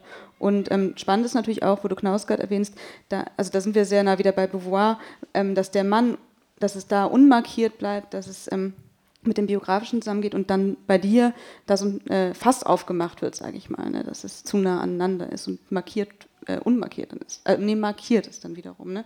Ähm, als das äh, jetzt, worüber man nicht reden könnte. So. Ja, ja, genau. Und mhm. über seine Bücher redet man ja auch. Also gut, das ist mhm. natürlich ein anderes. Bei mir geht es auch um ein Genozid. Vielleicht ist das auch das, was so verstörend ist oder so. Ähm, ja, ich, ja. Mhm. Wir haben eben äh, Cut, aber äh, wir ja. wollen ja auch noch, noch mal ähm, zurückkommen zum, zu der Slam-Szene. Ähm, du hast gerade gesagt, dass man nicht verkleidet auf die Bühne gehen kann. Dann dachte ich so mir, wo fängt denn die Verkleidung an? Also die Regel ist, wenn man ähm, so äh, auch alltäglich rumläuft, mhm. dann kann man damit auch auf die Bühne gehen. Okay. Okay. Ja, das, also ist, das, ist, das muss man auch tatsächlich dazu sagen, weil es sind ja ganz viele verschiedene Leute unterwegs. Und es gibt Leute, die haben dann auch tagtäglich, wenn sie durch die Innenstadt laufen, irgendwie so ein Onesie an, so ein Tierkostüm oder wie auch immer. Die mhm. es, die dürfen dann damit auch auf die Bühne gehen. Okay. Äh, ja, das ist, das ist also ein bisschen, es gibt halt die freie Entscheidung des Moderators, der Moderatorin, äh, was sie da gelten lässt und was nicht. Okay. Ich wollte nämlich eigentlich fragen, wie sehr ihr euch mit ähm, eurer Selbstdarstellung auf der Lesebühne als Frau auseinandersetzt. Also macht ihr euch da Gedanken drüber? Weil ihr ja eben meintet, die Performance spielt jetzt ähm, zum Beispiel beim Bachmann-Preis jetzt nicht so eine ganz große Rolle wie ähm, in der Slam-Szene, aber macht man sich davor Gedanken drüber, wie man sich so präsentiert? Man übt nochmal den Text vielleicht. Aber also, mm.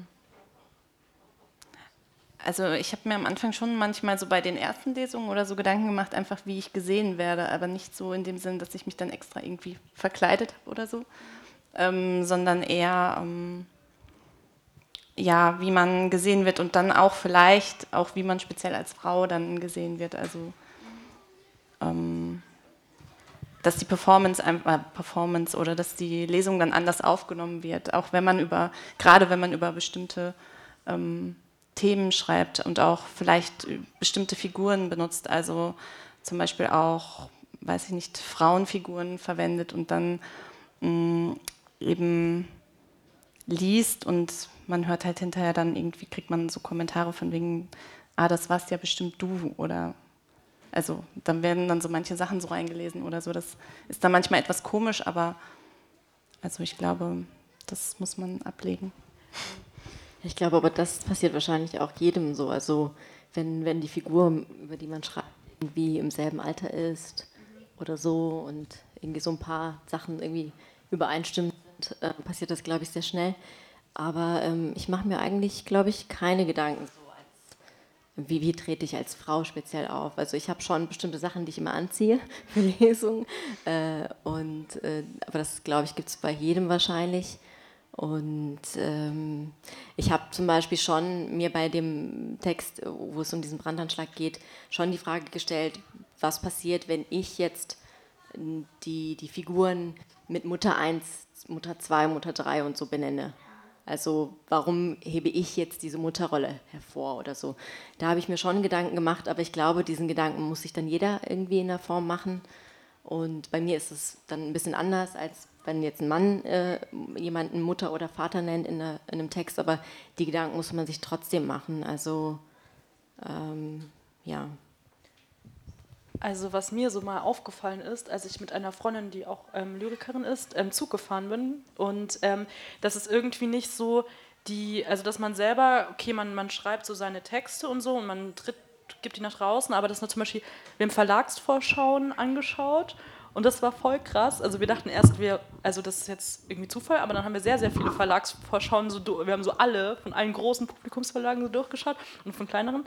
Und was voll auffällig war bei voll vielen, wenn Frauen äh, das Buch geschrieben haben, also bei, ich weiß nicht mehr welcher Verlag das war, aber es war auch, äh, ich weiß nicht, eines dieser S. Fischer Rowold, einer von diesen ganzen größeren, ich, mir fällt der Verlag jetzt nicht mehr ein, dass alle Frauen ähm, so ein fettes Foto bekommen haben, voll groß, und die Männer so ein kleines.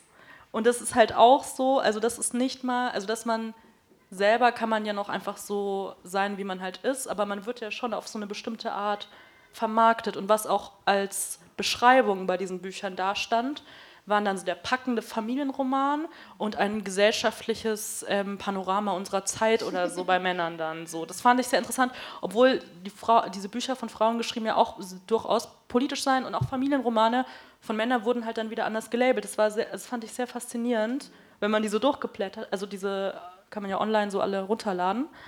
Ähm, wie krass eigentlich. Ja. Oder auch Cover, das ist auch immer sehr interessant, die mal sich so genauer anzuschauen. Also, weil da, glaube ich, auch sehr viele Sachen passieren. Also nicht nur im Hinblick auf, ähm, auf Frauen, sondern auch, dass irgendwie bestimmte Themen dann so teilweise mit so, mit so exotisierenden Covern oder so versehen werden. Also da ähm, ja, gibt es schon sehr viele interessante ja. Sachen. Darüber haben wir auch gestern mit Shader Basiar geredet, dass sie auch ganz viel Wert darauf gelegt hat, dass es nicht so ein Orient-Kitsch dann wird, ihr Buch. Und äh, sie hat aber erzählt, dass sie da im ganz engen Austausch mit ihrer Lektorin zusammengearbeitet hat und das dann eben nicht passiert ist. Ne? Also ähm, ich würde super gerne weiter über dieses Framing der Autorin in der Gegenwartsliteratur sprechen. Äh, super spannend. Die Zeit. Und wir möchten auch noch einen Text von dir hören, Ninja. Und zwar aus der Anthologie Freie Stücke. Und der Text heißt Wem gehört meine Brust? Genau. Wem gehört meine Brust? Dadam, dadam, dadam. Neben mir sitzt Schwester Steffi und hält zwei Plastikhalbschalen an meine Brüste. Schön festdrücken, sagt sie, sonst entsteht kein Vakuum und die Maschine kann nicht richtig saugen. Ich drücke schön fest. Es passiert überhaupt nichts. Schauen Sie sich das Foto von Ihrem Kind an, dann geht's meistens besser, rät Steffi. Ich versuche beide Halbschalen mit einer Hand schön festzudrücken und fummele mit der anderen Hand an meinem Nachttisch herum. In der Schublade liegt das Foto von einem Kind, das gestern aus mir herausgeholt wurde.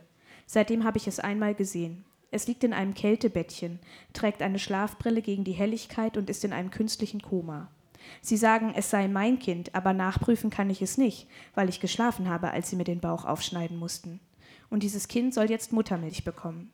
In meinem Kopf eine erschöpfte, aber glückliche Mutter mit Kind auf dem Arm, das sofort andockt, und Mann daneben, der verliebt den Kopf der Mutter streichelt. Mein Körper aber eine Baustelle mit Narbe am Bauch, Wasser im Auge und einem Presslufthammer an den Brüsten. Die Halbschalen saugen. Ich starre auf das intubierte und aufgedunsene Kind, dessen Foto in einen bunten Papprahmen eingeklebt wurde. Mein Mund schmeckt nach Fencheltee. Alles riecht nach desinfizierter Krankheit. Mit 16 habe ich sehnlichst auf meine Brüste gewartet. Ich habe mir vorgestellt, wie es sein würde, wenn sie endlich wüchsen. Alle Mädchen hatten schon Brust oder zumindest einen Ansatz davon und ich wollte so sehr dazugehören. All die Accessoires, von denen wir damals dachten, sie würden uns zu einer richtigen Frau machen, hatte ich noch nicht. Keine Brüste, keine Periode, kein Sex. Nur die Haare, die rasierte ich schon, denn ich las sehr viel darüber, was ich tun musste, um ein richtiges Mädchen zu sein. Ein Vorbild in Sachen Weiblichkeit. Zur Sicherheit kaufte ich mir einen BH in kleiner Größe, damit ich direkt etwas vorrätig hatte, falls ich eines Morgens aufwachen sollte und meine Brüste wären da und um ihn schon einmal zu tragen, nur für das Gefühl und vielleicht auch ein bisschen mit der Hoffnung, dass die Brüste dann schneller kommen würden. Und dann, dann wurden sie immer größer und mehr und weicher und unkontrollierbar und vor allem allgemeingut. Tatsächlich war da jetzt etwas, das sichtbar war, nicht nur für mich und das offensichtlich einlud, das Kommentare sammelte und Berührungen ertrug. Etwas, das nunmehr unvermeidbar war, und hätte ich es mir aussuchen können, hätte ich diesen BH lieber noch sehr lange nur für das Gefühl getragen. Die Brust als natürliches Gesellschaftseigentum. Die Brust als favorisiertes Marketinginstrument. Die Brust als glorifizierte Mutter. Eines sage ich dir aber, hob meine Freundin G an, als ich ihr berichtete, dass wir mit der Redaktion auch auf das Oktoberfest gehen würden. Seitdem ich 14 bin, gehe ich nur noch mit verschränkten Armen über die Theresienwiese. Im Zelt geht's, da sitzt du ja, aber in der Bahn und auf dem Fest verdeckt dein Dekolleté. Na geil, dachte ich, das ist also das, was wir Kultur nennen. Und weil sich das alles so verlockend anhörte, trug ich am Ende ein stinknormales Shirt mit Rundhalsausschnitt und machte im Kopf eine Strichliste für Zeig doch, was du hast. Wieso so zugeknöpft und wo ist dein Holz? Als Frau Lederhosen zu tragen, ist schon gewagt, trotzdem noch freizügig genug. Aber die Brüste nicht mit rüschigem Blüschenstoff zu umgarnen, gleicht einer Gotteslästerung. Überall Beine und Arme und Schweiß und Decken. Ich mit Tunnel im Kopf, als er meinen Nippel zwischen Zeigefinger und Daumen klemmt und dreht, als müsste er mich lauter stellen. Ich schiebe seine Hand weg. Ich küsse und streichle. Ich schiebe seine Hand weg. Ich küsse und streichle. Ich umfasse sein Handgelenk, schaue ihm in die Augen. Ich bin keine verdammte Stereoanlage. Hör auf, hilflos an meinen Brustwarzen herumzuwerkeln. Er stoppt, streicht sich die Haare aus dem Gesicht. Oh, sorry, ich, äh, ich mag Brüste nun mal. Cool für dich, antworte ich. Such doch an deinen eigenen die richtige Frequenz. Ich fummle nach meinem Shirt, streife es über den Kopf und lege mich auf die Seite. Ich tue so, als wäre ich direkt eingeschlafen. Das ist meine Strategie, Konflikte zu vermeiden. Er hat keine Konflikte, sondern Bedürfnisse. Zwei Wochen später ist mein Bedürfnis, meine Zahnbürste doch wieder einzupacken und diese Tür für immer zu schließen.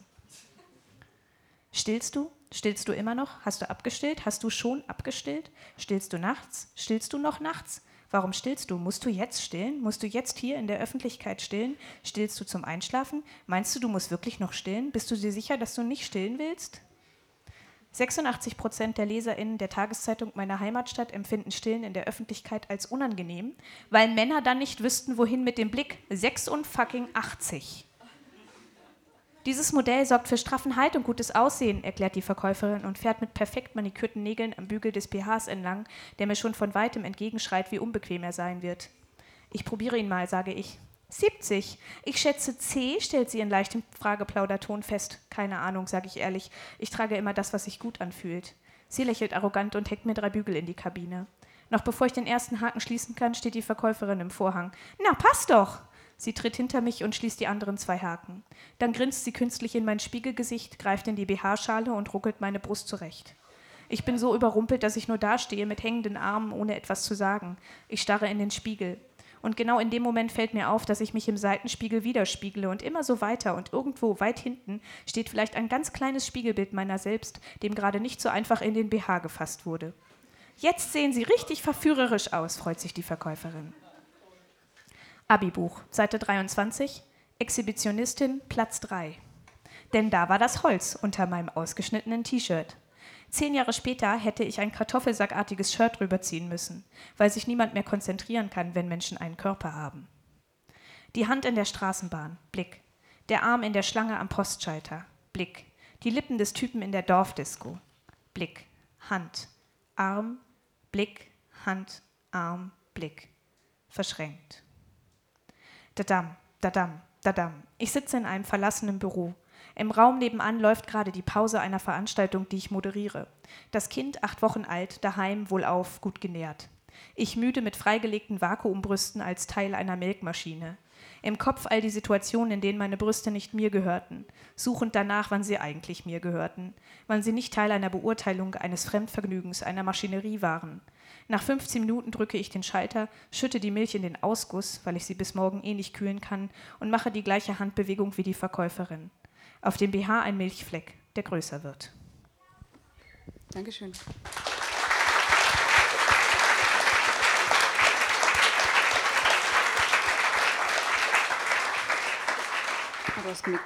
Ähm, ja, das ist äh, spannend, weil ja hier auch ähm, ein ganz äh, expliziter Umgang mit dem weiblichen Körper und ähm, das ist mir auch aufgefallen in anderen Anthologien, so ein äh, expliziter Umgang mit der weiblichen Sexualität passiert. Ne? Und das dann, ähm, also ich frage mich, wie wird das aufgenommen auf so einer Slam-Bühne? Ähm, also mich hat das am Anfang immer wahnsinnig genervt, wenn ich unterwegs war auf Tour ähm, da gab es immer so ein, zwei Typen jedes Mal, die haben auf der Bühne quasi nur lustige Texte äh, wo, gemacht, wo ihr Penis eine Hauptrolle gespielt hat. Und die Leute haben sich halt kaputt gelacht, ja. Also da musste man nur das Wort Penis sagen oder Sex oder was weiß ich und die Leute, ah, zehn Punkte.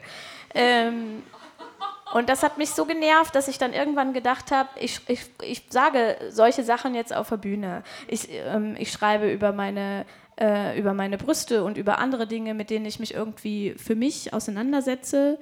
Ähm, und inzwischen ist das natürlich auch, weil ja feministische Themen an sich ich sage mal, einen Aufschwung erfahren und es auch Gott sei Dank sehr viele junge Frauen gibt, die auch auf die Slambühne kommen und diese Thematiken ganz selbstverständlich behandeln.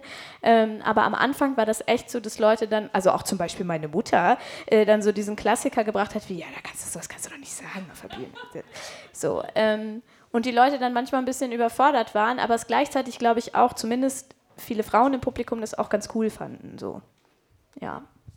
Ja, es ist spannend, weil das ja auch eine gewisse Lautstärke der Weiblichkeit ist. Und Nora Gomringer schreibt ja auch im Vorwurf der Anthologie ähm, Lautstärke des Weiblichen, ist eine der Herausgeberinnen, ähm, dass dieser Topos der lauten Frau eigentlich noch nach wie vor ähm, verpönt ist und das kombiniert dann auch noch mit Humor und dann aber auf der anderen Seite diese Mädchenlyrik. Ne? Also das ist ja, das ist natürlich ein absolut schlimmes Wort. Ne? Also mhm. es aber es ist ein etablierter Begriff. Es Ist ein etablierter erzählt, ne? Begriff gewesen. Mhm. Auch ja. das ähm, äh, ist nach vielen Diskussionen, schrecklichen Facebook-Gruppendiskussionen ähm, so ein bisschen verschwunden. Mhm. Äh, das war halt so ein, ah ja, die kommt jetzt auf die Bühne und, und ähm, die macht halt klassische Mädchenlyrik. Und das Problem dabei ist natürlich wenn ein Typ Mädchenlyrik gemacht hat, dann war das was Schönes. Mhm.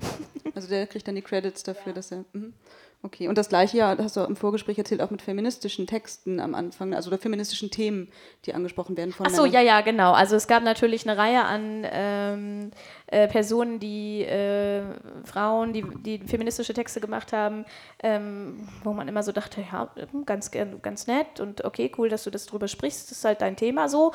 Und dann haben die Männer das langsam für sich entdeckt ähm, und äh, haben dann total die krassen Punkte dafür, für die Erkenntnis bekommen, dass es sowas wie Feminismus gibt. Mhm. So, und dass sie sich auf eine Bühne stellen und sagen, hey, Frauen werden diskriminiert und dann gibt es da noch mehr Ebenen und so. Und die Leute, ja, sind total ausgerastet. Mhm. Ähm, äh, einer, ein sehr junger Mann ist, ist mit so einem Text ähm, deutschsprachiger Meister geworden. Mhm gab es dann innerhalb der Szene auch sehr viele Diskussionen drüber und ähm, äh, ich glaube, der, also was soll er machen? Der ist halt Meister geworden, das ist schon auch ganz cool so, aber dem ist inzwischen, glaube ich, auch bewusst, äh, dass es auch so eine Art von Tokenism ist, dass, dass er dies, dieses Thema benutzt hat und bei ihm natürlich ganz anders wirkt, als wenn jetzt eine Frau sich da so hinstellen würde. Mm, ich würde jetzt trotzdem am Ende nochmal darüber sprechen wollen, was überhaupt, also gibt es feministisches Schreiben? Jetzt habe ich die Veranstaltung so genannt, Plattform des feministischen Schreibens. Also was soll das sein? Und könnt ihr was mit dieser Bezeichnung anfangen, feministische Literatur, oder würdet ihr davon Abstand nehmen? Also, Ach, ähm, wenn, mir jetzt, wenn mir jetzt jemand von feministischer Literatur sprechen würde, in, in mir gegenüber, dann würde ich, glaube ich, erstmal an Sachbücher denken und an feministische Theorien und so weiter und so fort.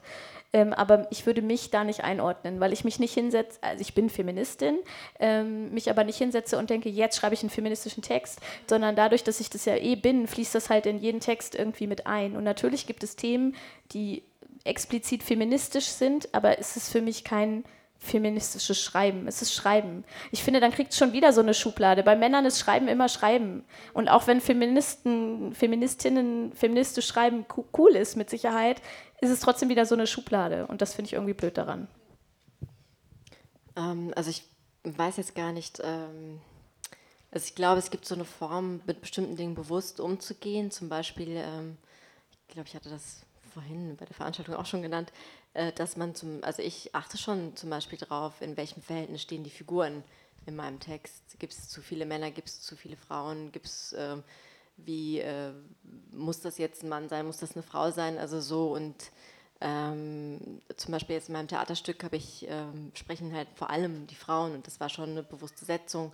Aber ich würde es jetzt eigentlich gar nicht so als feministische Schreiben unbedingt, also explizit feministisch, dass ich das so mit so einem politischen Anspruch mache, sondern es interessiert mich halt auch und, ähm, und ähm, ich glaube halt auch, dass man gar nicht so, also ich, dieses Frausein, ich empfinde das halt oft so, ich kann das gar nicht ablegen. Also ähm, wie in dem Text bei, zum Stadtarchiv auch. Also ich kann auch gar nicht so in so einen Raum reingehen und komplett den Raum neutral wahrnehmen. Also für mich äh, bin ich immer eine Frau, egal wo ich hingehe und egal was ich mache. Also und das fließt, glaube ich, halt dadurch automatisch in das Schreiben ein. Aber ich würde jetzt gar nicht sagen, dass ich das nochmal noch mal bewusster und nochmal expliziter unbedingt ähm, als Feminismus so be aktiv betreibe oder so. Ja, und also ich finde, in dem Moment, wo man labelt, das geht so ein bisschen in ähm, deine Richtung auch, dann ähm, gibt man auch direkt so eine Lesart vor, die auch sehr viele Sachen halt ausschließt. Also ein Text, also finde ich, oder zumindest versuche ich das auch selber so zu schreiben, dass irgendwie die Sachen auch nicht so immer so eindeutig sind oder dass ähm, irgendwie so dogmatisch irgendwie eine Richtung vorgegeben ist. Ähm, ich glaube, wenn man das so labelt, dann läuft man wirklich in die, also läuft man wirklich Gefahr, dann eben andere Lesarten ähm, einfach auch auszuschließen und diese dann wieder ähm, ja, so ein bisschen zu töten und dann auch gerade, glaube ich, das Gegenteilige von dem zu bewirken, was man vielleicht mit dem Begriff auch eigentlich bewirken will oder ja. Hm. Ja, also wora, worauf ich das im Endeffekt ja hinausläuft, ist ähm, so Texte wie der von Bettina Wilpert, Nichts, was uns passiert. Was passiert eigentlich, wenn man so ein Debattenbeitrag wird? Ne? Ja, und ähm, das ist ein gutes Beispiel. Da finde ich zum Beispiel, also ähm, klar könnte man sagen, das ist ein feministischer Text, ähm, aber ich finde, damit schwingt auch immer so ein bisschen mit, dass er jetzt besonders auch für Frauen geschrieben wurde. Und das finde ich zum Beispiel ist dann auch wieder diese Gefahr. Also nein, das ist ein Text, der sich eben an alle richtet und im besten Fall halt eben auch eine gesellschaftliche Relevanz für alle hat und nicht nur für bestimmte mhm. Gruppen, also nicht nur für die Betroffenen vielleicht, sondern eben für alle ja, für alle einfach, genau. Also gerade jetzt bei dem Beispiel ähm, kann man das eigentlich, glaube ich, ganz gut nachvollziehen, weil ähm, es geht ja halt um, was ist eine Vergewaltigung, was nicht, wer sieht was, wie. Und ähm, wenn man jetzt sagt, das ist ein feministischer Text, dann klingt das für mich so wie, das ist für Frauen geschrieben. Aber ähm, das Problem Vergewaltigung ist ja jetzt nicht ein Frauenproblem, sondern ein gesamtgesellschaftliches Problem. Und ähm, und das geht dann halt irgendwie unter, wenn man sagt, das ist irgendwie so ein feministischer Text oder mit so einer feministischen Absicht geschrieben oder irgendwie so. Und ich glaube, eigentlich ist es gerade eher so ein Text, der stark von Männern rezipiert werden muss. Mhm. Ja, in Bezug auf den Text von Bettina Wilpert jetzt beispielsweise. Sie hat dann selbst in einem Interview gesagt, dass es eigentlich Fluch und Segen zugleich ist, dass dieser Text als Debattenbeitrag für zum MeToo gesehen wird. Ne? Also es ist halt ein Text, der eine unglaubliche Aufmerksamkeit bekommt, aber halt innerhalb dieser Debatte. Ne? Und da frage ich mich, also das ist eine Frage, die ich mir schon sehr lange stelle, inwiefern ist so ein Debattenbeitrag dann auch kanon, kanonfähig? Also wie weit wird der getragen eigentlich? Und kann es dann nur einen Beitrag geben, zu, also der bleibt? Ne? Also ja, also ich finde halt auch, also jetzt auch wenn man so überlegt, so feministisches Schreiben, also gut, ich finde es auch weil wenn ich schreibe, interessiert mich Form, Sprache und so. Also damit beschäftigt, das beschäftigt mich, die, die Stimme und was weiß ich. Aber jetzt nicht so, das ist jetzt so und das, also weil Feminist, also was, es gibt ja so verschiedenste feministische Positionen, die sich ja auch widersprechen. Und ich finde aber so ein, also ich finde es, ich meine, es gab ja auch zum Beispiel, ja, es, es kann ja auch, also mir fällt das Beispiel jetzt nicht, weil ich habe vor kurzem von Beispiel gehört, was, wo dann erstmal das überhaupt nicht feministisch rezipiert wurde und dann 20 Jahre später auf einmal feministisch. Also so, ich glaube, vielleicht ist es wichtig, wenn man Sachen feministisch so äh, liest oder so, dass man das immer noch im Blick behält, dass es immer noch um, also bei literarischen Texten auch um Form geht und mhm. Sprache. Also und das sogar vielleicht das, die Sprache, die Form, das einzelne Wort, dann das kann man auch wieder feministisch diskutieren, nicht nur der Inhalt. Mhm. Ja, ähm, apropos Form, wir würden jetzt noch mal zwei Beispiele aus der Anthologie hören. Und zwar ähm, die Anfänge bzw. Auszüge aus euren Texten. Ähm, zum Schluss, die würde ich auch so stehen lassen dann. Und dann wäre noch Zeit für ein paar Publikumsfragen. Okay. Und, ja. Ich glaube dann, äh, ähm, das ist jetzt der Anfang eines Texts, der heißt Die Ludas.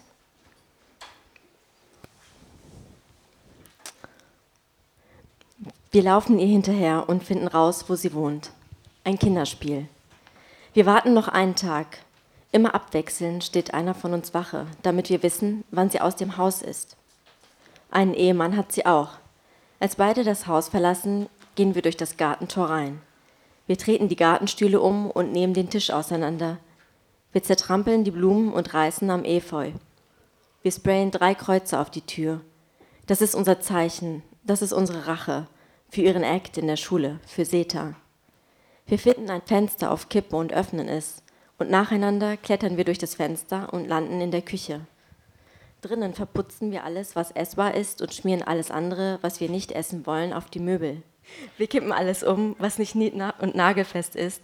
Wir schmeißen alle Klamotten aus den Schränken und lassen im Bad das Wasser überlaufen. Sie nennt sich Lehrerin, aber das interessiert uns nicht. Dann fragt Uli nach einem Lippenstift und wir fragen, was willst du mit einem Lippenstift? Erwartest du deinen Lover heute Nacht? Nee, Mann, zum Schnacken mit dem Alten, sagt sie, dabei so ein Grinsen im Gesicht. Dann kramt Sete einen aus ihrer Tasche, knallrot, und Uli geht ins Badezimmer und schmiert wie in einem Horrorfilm, das ist unsere Rache, Bastardin, auf die ganze Wand. Der Lippenstift ist im Arsch, aber wen interessiert das schon?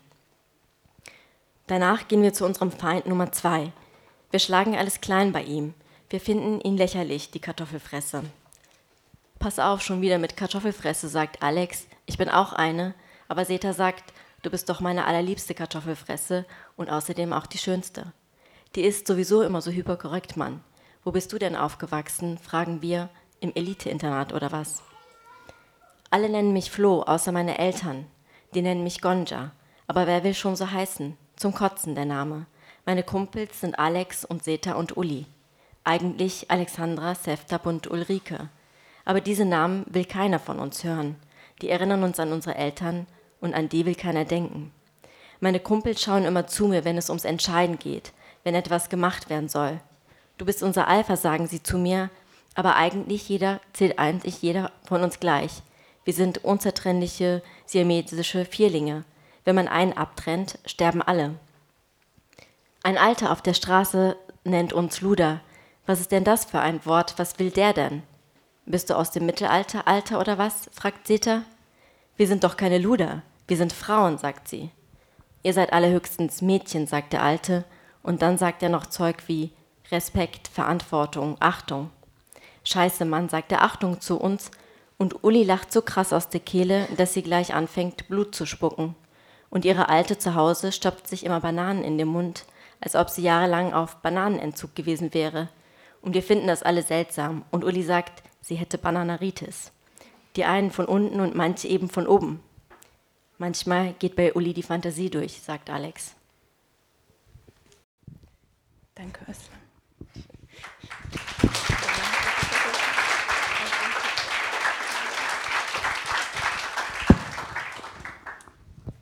Ähm, ja, ich lese jetzt Anfang und Ende ähm, von meinem Text. Einen Moment. Ich habe ja so viele Zettel.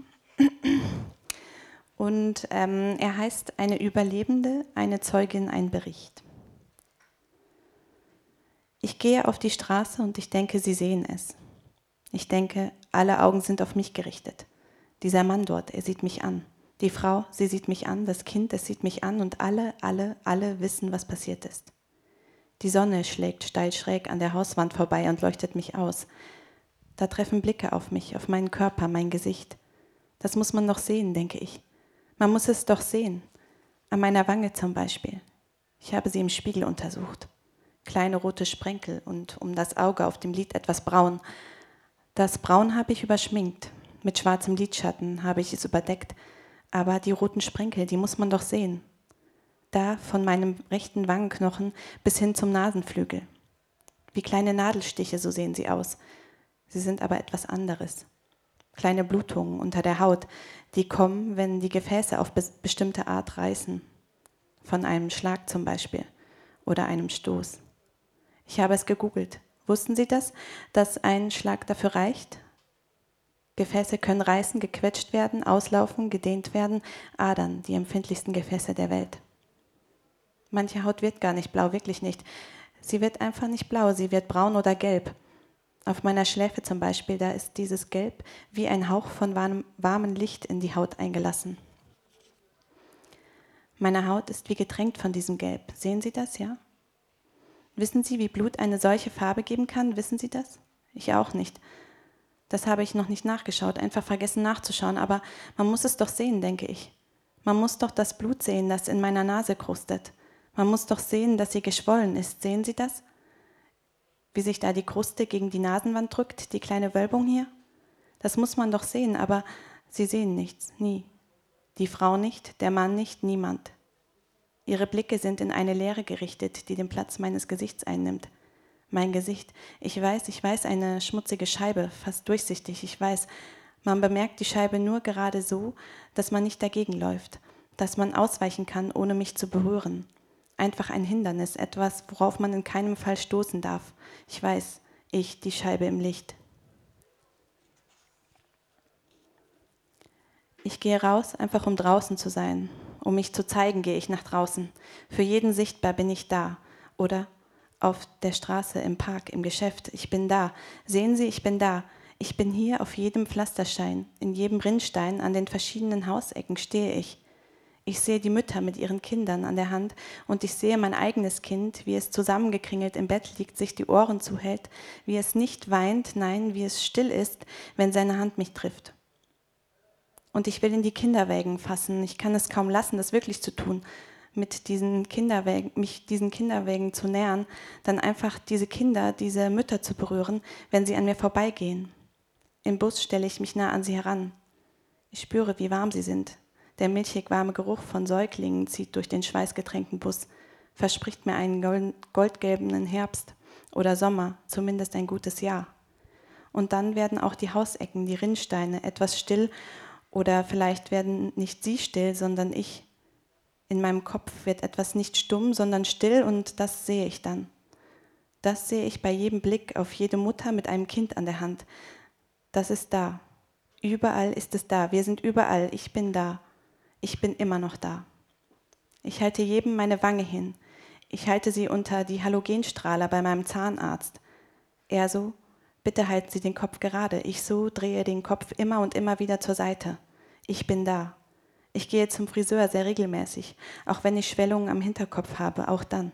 Ich bin da. Nur, Sie haben noch nie etwas gesehen. Ich habe noch nie einen Schritt gemacht. Dankeschön. Danke.